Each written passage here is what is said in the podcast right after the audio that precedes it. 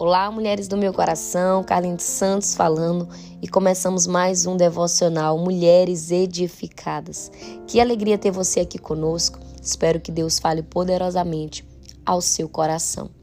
Quero convidar você a compartilhar esse áudio, se você foi edificada por essas palavras que estão sendo ministradas, para que a gente alcance mais vidas e mais mulheres sejam edificadas pela palavra de Deus. Porque essa semana estamos abordando sobre o tema o fruto do espírito e eu já quero convidar você a abrir a sua Bíblia em Gálatas no capítulo 5, versículo 22, que vai nos dizer assim: "Mas o fruto do espírito é amor, alegria, paz, paciência, amabilidade, bondade, fidelidade, mansidão e domínio próprio. Contra essas coisas não há lei. Minhas amadas, ontem nós falamos sobre o que é o fruto do Espírito, falamos que uma pessoa que está cheia de Deus, que tem relacionamento com Deus, reflete a sua imagem através das suas palavras e também das suas ações. Ela se permite ser guiada, ela se permite ser direcionada pelo Espírito Santo de Deus. E hoje nós estaremos falando sobre o amor, que é o primeiro fruto que encontramos na relação de Gálatas, no capítulo 5, versículo 22.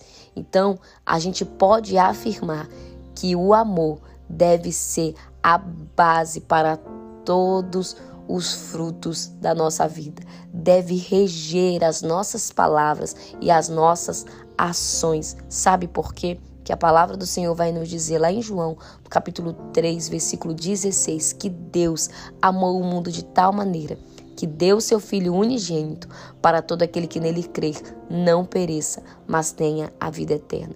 1 João, no capítulo 4, versículo 8, vai nos dizer que um dos atributos de Deus é amor.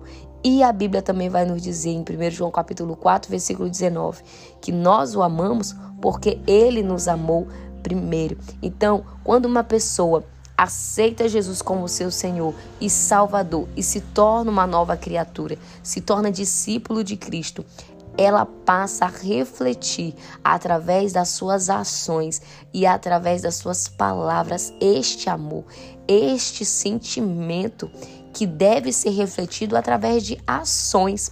Vou dar um exemplo para você. Nós falamos que amamos os nossos filhos, o nosso marido, a nossa família. Mas como é que nós demonstramos isso? Não é somente através de palavras, mas através de ações. 1 João, no capítulo 3, versículo 18, vai nos dizer assim: Filhinhos, não amemos de palavras, nem de boca, mas em ação e em verdade. Ou seja, amor não é só um sentimento, ele é demonstrado através de atitudes. E nós fazemos isso com a nossa família e com os nossos filhos. Mas a Bíblia vai nos dizer lá em Mateus, no versículo no capítulo 22, versículo 37, que nós devemos amar o nosso Deus de todo o nosso coração, de toda a nossa alma, de nosso todo de nosso todo entendimento. Mas a Bíblia vai nos advertir que também nós devemos amar o nosso próximo como a nós mesmos. Então, amadas, eu devo refletir esse sentimento não só com os meus, mas com o próximo, com todos os meus irmãos em Cristo Jesus. Esse sentimento deve reger todas as minhas palavras e as minhas ações.